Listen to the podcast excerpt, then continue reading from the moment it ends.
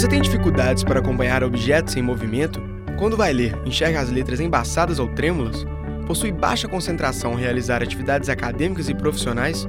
Atenção, é melhor procurar um especialista. Você pode ter a síndrome de Irlen. Também chamada de síndrome escotópica sensitiva, a doença foi identificada em 1983 pela psicóloga norte-americana Ellen Irlen. É definida pelos especialistas como uma disfunção cerebral no processamento da imagem devido a uma sensibilidade na percepção da luz. Dentre vários sintomas, os portadores da síndrome de Irlen sofrem com estresse, náuseas, tonturas, dores de estômago e de cabeça ao ler, dificuldade em dirigir à noite e percepção de profundidade comprometida. No Brasil, a doença só foi reconhecida há seis anos. Atualmente, em todo o país, apenas cerca de 1.500 profissionais estão capacitados para diagnosticar e identificar pessoas que tenham a síndrome. A socióloga Kenny Ribeiro é mãe de dois filhos que são portadores da síndrome de Irlen. Devido à pouca repercussão da doença no Brasil, ela teve que procurar ajuda sozinha e sem orientação para descobrir que as crianças sofriam da doença. Comecei a pesquisar mais fundo e encontrei pessoas no Brasil, fora de Montes Claros, que puderam me ajudar, como psicólogos, médicos. E aí eu busquei toda essa ajuda, esse apoio, aprendi muita coisa a respeito. E hoje ele tem um acompanhamento bem tranquilo, ele vai muito bem na escola, sem nenhum problema. O Hospital de Olhos Dr. Ricardo Guimarães, localizado em Belo Horizonte, é referência internacional no assunto.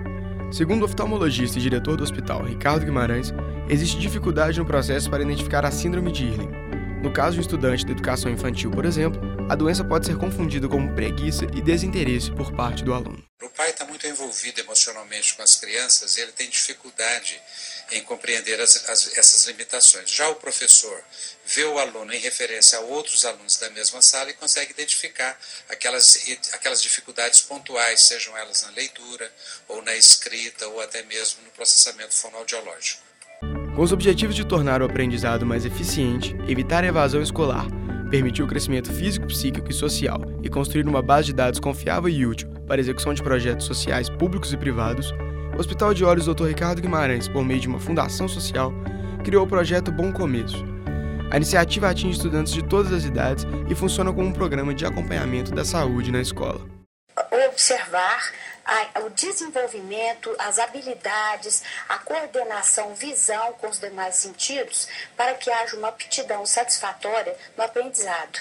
O projeto Bom Começo já atingiu 20 estados brasileiros e capacitou cerca de 1.500 profissionais, agora aptos para diagnosticarem a síndrome de Irlen.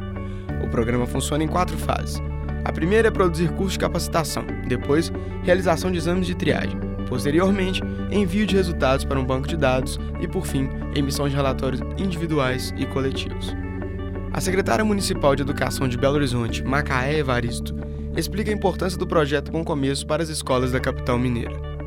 Vem trazer para a gente uma série de novas pesquisas, de resultados, eh, de avanços científicos que poderão contribuir muito para que o professor, lá na sala de aula com o estudante, ele consiga construir novas estratégias pedagógicas.